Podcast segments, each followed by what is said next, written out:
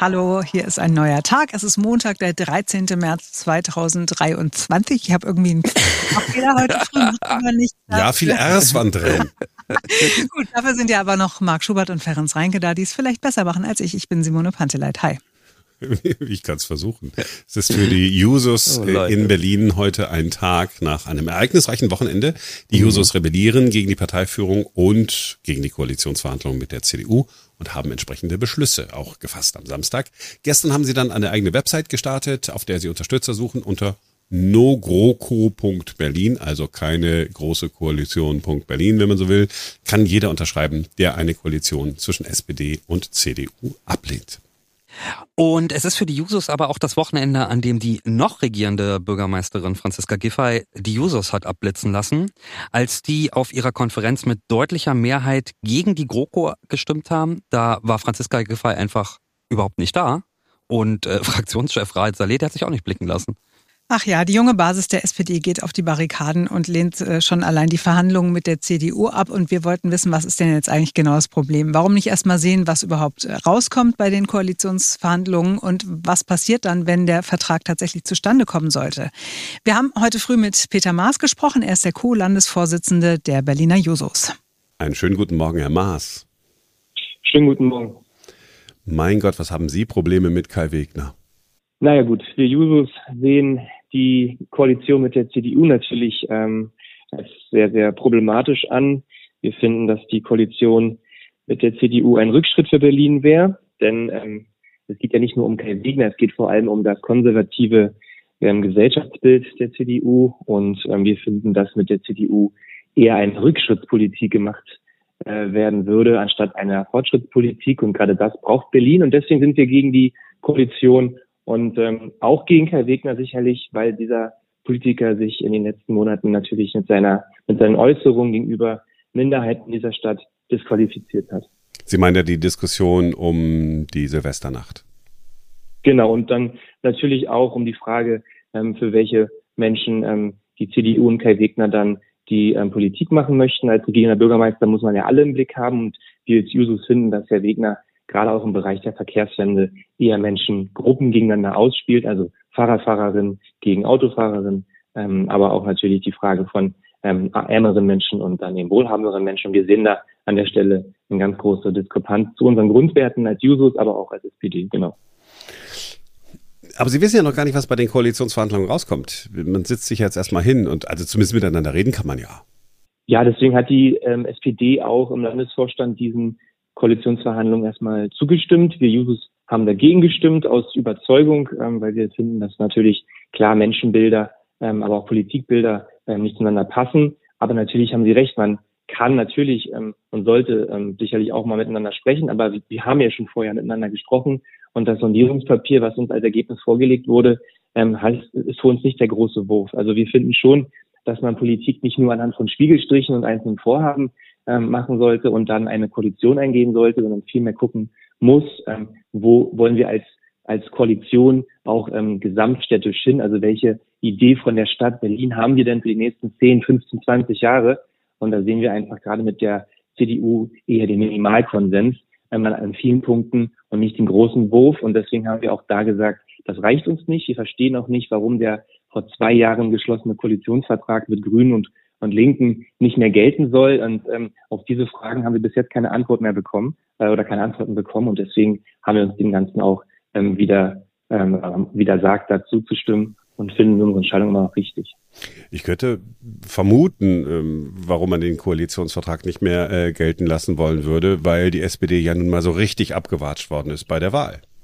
Ja, wir, wir haben natürlich ein Ergebnis eingefahren, das uns nicht zufriedenstellt. Wir müssen da auch ähm, wirklich demütig mit umgehen und dürfen jetzt auch nicht ähm, schnelle Schlüsse ähm, ja, machen. Ich glaube aber schon, dass die Koalition insgesamt immer noch die stabilste Koalition wäre. Und wir haben auch die Zahlen ja vorliegen. Da steht ja ganz klar die, die Mehrheit im Parlament und ähm, auch eben mehr Abgeordnete am Ende des Tages, als wird der CDU stehen würden.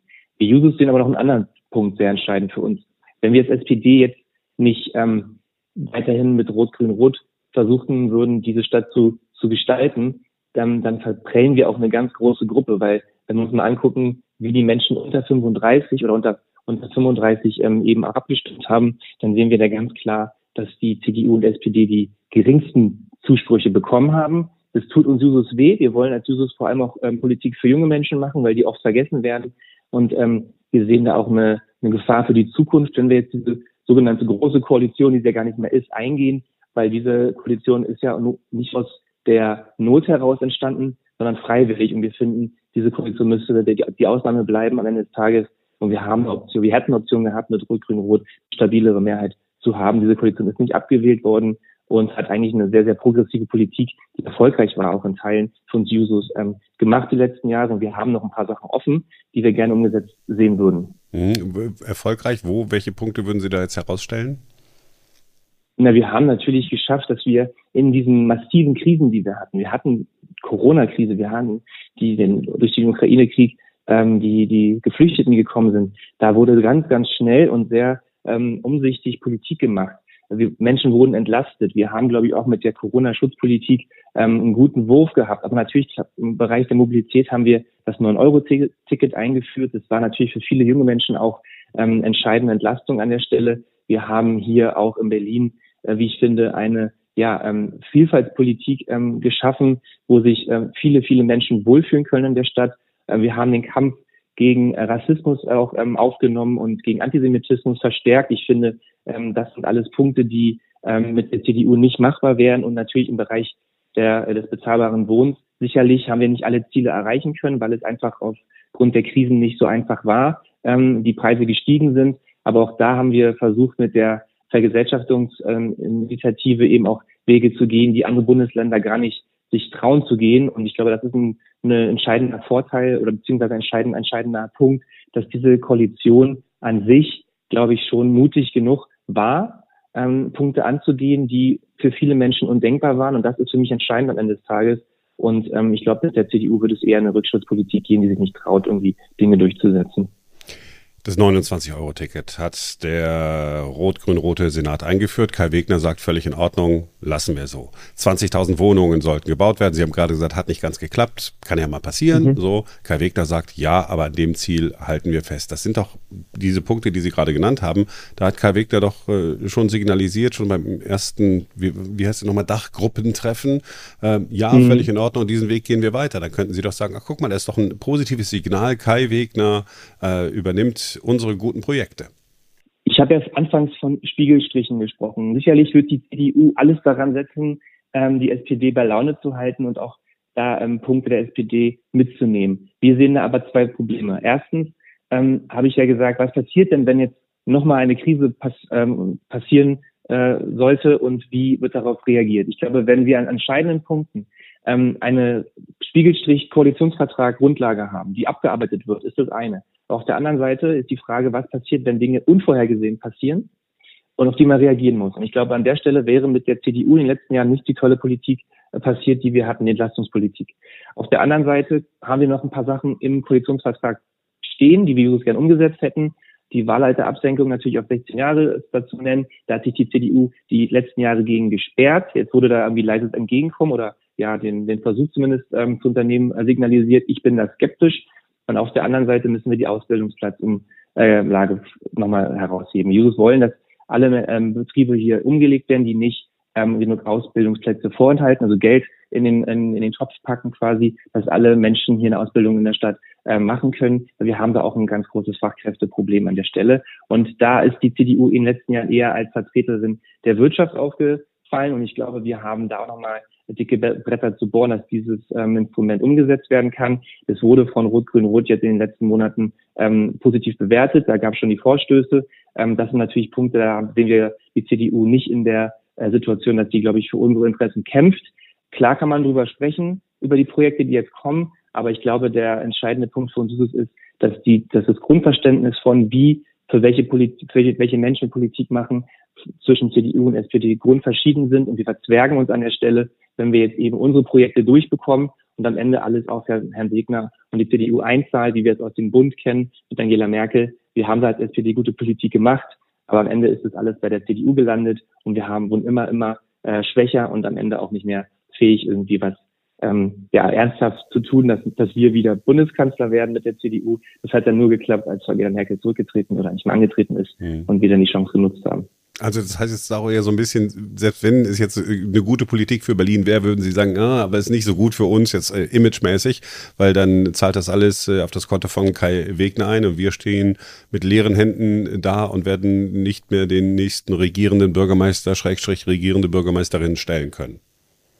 Ich denke schon, dass es einzelne Punkte geben wird, die sehr positiv bewertet werden und wo man auch bestimmte Erfolge für die Stadtgesellschaft erzielen wird. Ähm, ich glaube, das ist, ist, so. Wir haben gute Punkte in unserem, in unserem Wahlprogramm gehabt und in diesem Sondierungspapier standen die ja auch drin. Wie gesagt, ich sehe, dass der Koalitionsvertrag von damals eigentlich immer noch äh, viele Punkte von diesem auch beinhaltet.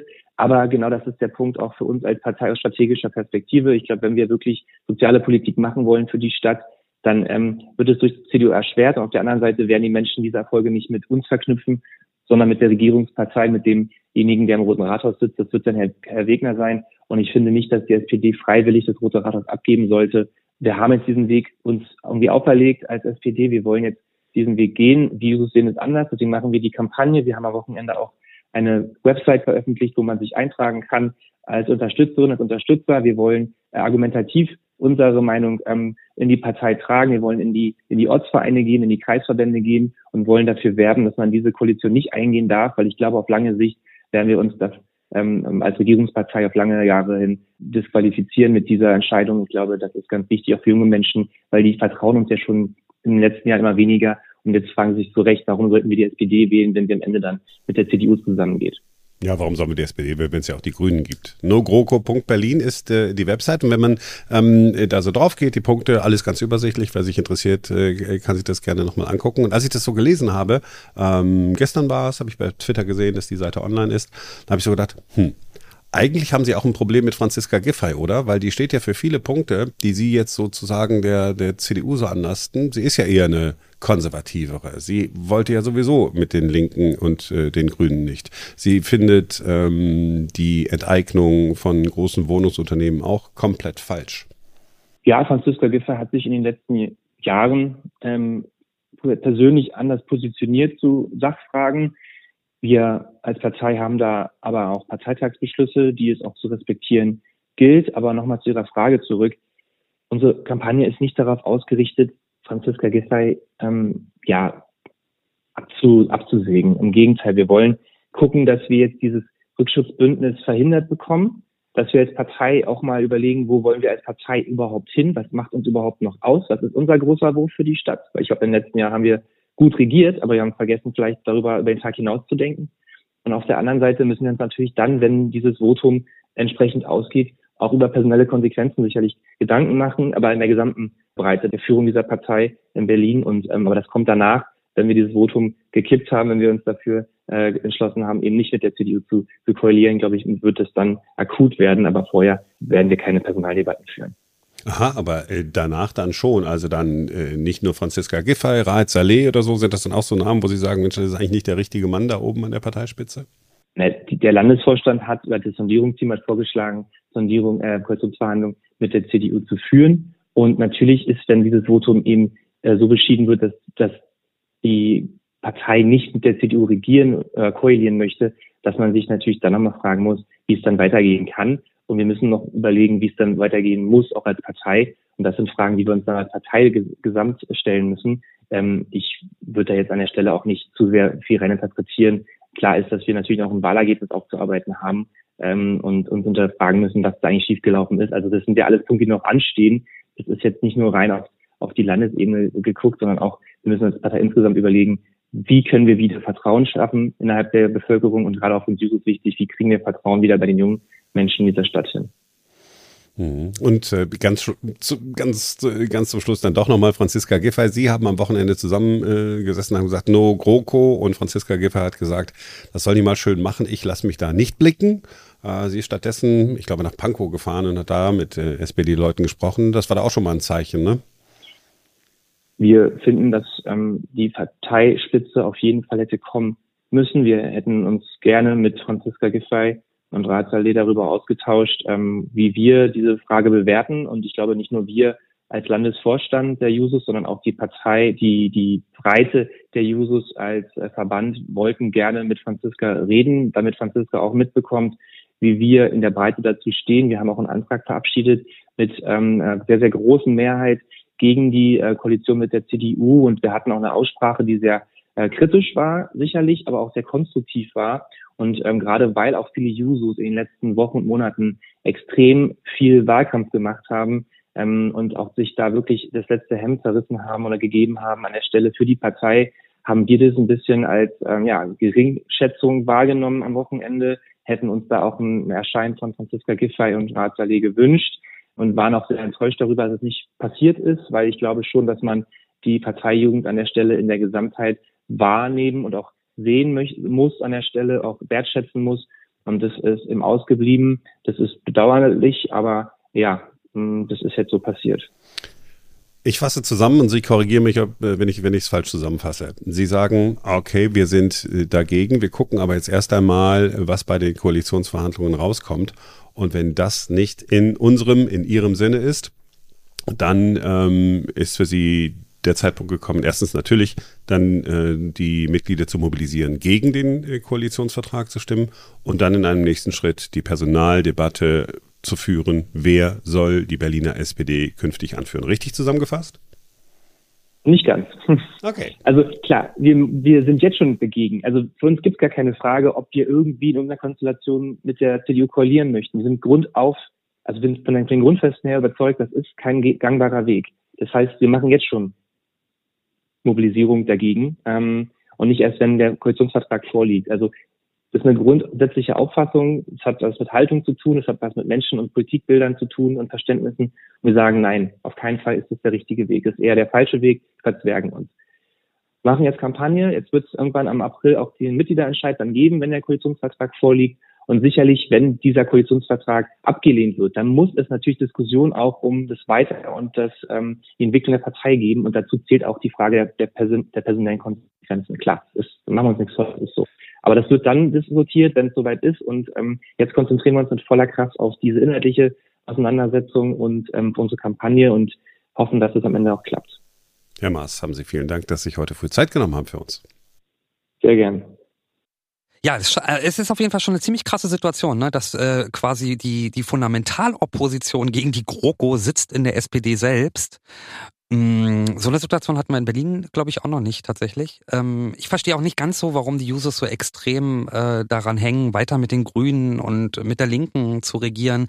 Mit der Linken vielleicht, das könnte ich noch verstehen, aber mit den Grünen, also das haben wir am Wochenende ja auch gehört. Ne? Äh, es gibt ja auch Berichte aus Bezirksverbänden, aus Pankow glaube ich zum Beispiel, wo eben äh, ja SPD-Mitglieder sagen, hey, die Zusammenarbeit mit den Grünen, die ist nicht nur auf Landesebene schwierig gewesen, sondern auch auf Bezirksebene gibt es ähnliche Probleme, dass man zum Beispiel keine Absprachen treffen kann, weil man nicht sicher sein kann, dass die Grünen sich am Ende an diese Absprachen auch tatsächlich halten. Ich habe gestern mal ein bisschen bei Social Media geguckt, weil es da so diskutiert wird und unter diesem Post der Jusos, da wurde ordentlich diskutiert logischerweise und da waren halt auch ganz viele dabei, die gesagt haben so, ey Mann, wenn's so scheiße ist, dann geht doch einfach zu den Linken oder geht doch einfach zu den Grünen, ne? wenn ihr euch da so viel wohler fühlt in deren Gesellschaft. Vielleicht ist die SPD einfach nicht mehr die richtige Partei für euch. Und ich finde halt auch irgendwie, ja, also erstmal gucken, erstmal erstmal gucken, was da rauskommt und vielleicht ist es ja was, was klappen kann. Ich finde es auch schwierig irgendwie, weil man sagt, äh, Bundesebene GroKo hat nicht geklappt und die SPD ist verzwergt worden.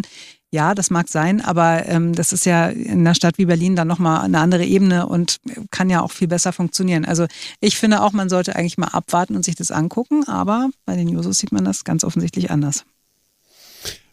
Unabhängig davon, wie ich inhaltlich äh, äh, zu dem einen oder anderen Punkt stehe, ich finde es immer ganz gut, wenn äh, die Jugendorganisationen von Parteien so ein bisschen äh, auf die Pauke hauen, ein bisschen trommeln, ein bisschen ihr Ding äh, machen wollen. Ja, das ist ja, weil mhm. sonst, sonst ist es natürlich so, ne, man alle das Poli, äh, Poli, Polizei-Establishment, das Politik-Establishment macht so sein eigenes Ding, es geht nur noch um Machterhalt und so. Und wenn dann sozusagen von unten, von jung, ähm, ein paar Leute um die Ecke kommen und sagen, nee, wir wollen aber dies oder das, dann ist das wenigstens eine, eine, eine coole Diskussion, die man mhm. dann führen kann. Dass es natürlich richtig ist zu sagen, komm, wir gucken erstmal, was rauskommt und äh, dann könnte ja auch was Schönes sein. Und äh, Peter Maas hat es ja auch gerade gesagt, könnte ja sein, dass tatsächlich äh, für die Stadtgesellschaft, so ungefähr hat er es ja formuliert, was Gutes bei rumkommt. Aber äh, trotzdem können sie sich ja dann positionieren und dass sie jetzt gleich die SPD verlassen. Äh, also zu den Linken können sie ja jetzt nicht gehen, weil die, die Partei liegt ja am Boden. Hm. Die äh, wickelt sich ja gerade selber ab. Da würde ich auch nicht hingehen. Ja, zu den Grünen, I don't know. Ja, je länger ich drüber nachdenke. Ist euch, mal, ist euch mal aufgefallen, es sind ja 13 Arbeitsgruppen ne, zwischen CDU und SPD, ja. die ab heute, dem 13., insgesamt 13 Tage Zeit haben, um die wichtigsten Punkte für eine rot-schwarze Koalition bei uns in der Stadt auszuhandeln. Ich bin ja nicht abergläubisch, ne? Aber. Aber? ein schöner Zufall, sagen wir mal so. Ja, ist ein bisschen viel 13 drin, ne? Das, äh, habe ich auch gedacht. Also, aber es gibt aber, auch Kulturen, ja. wo die 13 eine Glückszahl ist, oder? Ja, aber nicht bei uns. Ich glaube, in Japan ist es eine Glückszahl. Oder war es da die sieben? Ich weiß es gar nicht. Ich glaube, da war sieben die Unglückszahl in Japan. Ist das nicht so? Ja, Google, kann auch sein. Google hat geholfen, äh, äh, ohne dass ich äh, recherchiert habe. Besonders im Judentum gilt die Zahl 13 weiterhin als die Glückszahl schlechthin. Sie symbolisiert den Namen Gottes, dem im Buch Exodus 13 Eigenschaften zugeschrieben werden. Ah ja, schau mal an. Also, Gut. Ja, einfach mal von Tel Aviv äh, auf die Koalitionsverhandlungen gucken, schon denken, ich glaube, das wird was. so, ähm, Oscarverleihung haben wir nicht drüber gesprochen, im Westen nichts Neues, äh, Netflix-Film, vier Oscars bekommen. Ist schön. Herzlichen Glückwunsch. ja, ist super. Ähm, ich habe den Film angefangen, ich bin immer wieder dabei eingeschlafen, aber nicht, weil er so schlecht äh, gemacht war. Sondern, warum dann? Weil ich so müde bin. Ach so, verstehe. ja, ich habe ihn, ich habe ihn durchgesehen. Äh, ich finde, das ist ein toller Film tatsächlich, aber man muss auch sagen, er ist jetzt sehr anstrengend. Ähm, ich fand ihn äh, sehr laut, das ist sehr dicht, ne, weil er natürlich auch sehr viel auf dem Schlachtfeld äh, spielt. Aber es tatsächlich finde ich ist sehenswert, kann man auf jeden Fall machen. Ich habe im Guardian äh, gelesen, der äh, Deutschland-Korrespondent des, des Guardian hat äh, einen Artikel geschrieben vor ein paar Wochen gesagt, warum der Film äh, auf der ganzen Welt total gefeiert wird, aber bei uns in Deutschland nicht. Und es liegt unter anderem bei den, bei den Kritikern liegt es daran, dass, naja, das Buch, wenn man es gelesen hat, wir erinnern uns dunkel, das war mhm. bei fast allen ja wahrscheinlich die Schulzeit. Ja, absolut. Ähm, das Buch halt anders ist als der Film, ja, ich, wie das nun mal so ist. Und hier ist mehr so auf Action ähm, gesetzt worden. Und dass das äh, den Menschen in Deutschland halt nicht so gut gefällt, weil sie das Buch halt noch so in Erinnerung haben, noch ein Gefühl ähm, haben, was das Buch angeht. Und das deckt sich eben nicht mit dem, was man da äh, on, on screen, wie sagt man, auf, auf dem, oh mein Gott, auf dem Bildschirm. auf der Leinwand. auf Oder auf dem Bildschirm in dem Fall, ja, weil es Netflix ist. Äh, sieht. Keine Ahnung. Also ich, ich habe das wirklich als was völlig äh, Separates betrachtet, ja. Ja, das ist halt, ja, es ist einfach jetzt eine, eine ganz andere Zeit, in der man äh, Geschichten erzählen muss und so einem Netflix-Publikum äh, muss man ja auch was bieten, ne? Mhm. Aber halten wir fest, deutsche Filme können offensichtlich doch noch Oscar. Yeah. Und ich kann leider nicht mitreden, weil ich bin ja der eine Mensch, der kein Netflix hat. Ach ja, wir müssen ja den runterladen und auf eine DVD brennen. Genau. So das, ne? Oder eine Videokassette würde wahlweise auch noch gehen. Oh. Und die 20 Euro, äh, die ich euch geschickt habe, die 20 Euro, den 20 Euro Gutschein und so weiter. Den, den hat sich meine Tochter geschnappt, die wollte sich das jetzt runterladen, ehrlich gesagt. Aber nicht runterladen, ich, sie wollte sich das nicht runterladen. Ja, anmelden, da du weißt schon was. Oh. Gut. Ah. und wir waren zwischendurch bei so einem schönen, versöhnlichen Schluss schon. Wir hätten schon äh, den Sack zumachen können und dann musstest du jetzt nochmal damit anfangen. So, das war's für heute. wir sind morgen wieder für euch da, denn dann ist wieder ein schöner, versöhnlicher neuer Tag. Bis dahin. Tschüss. Ciao, ciao.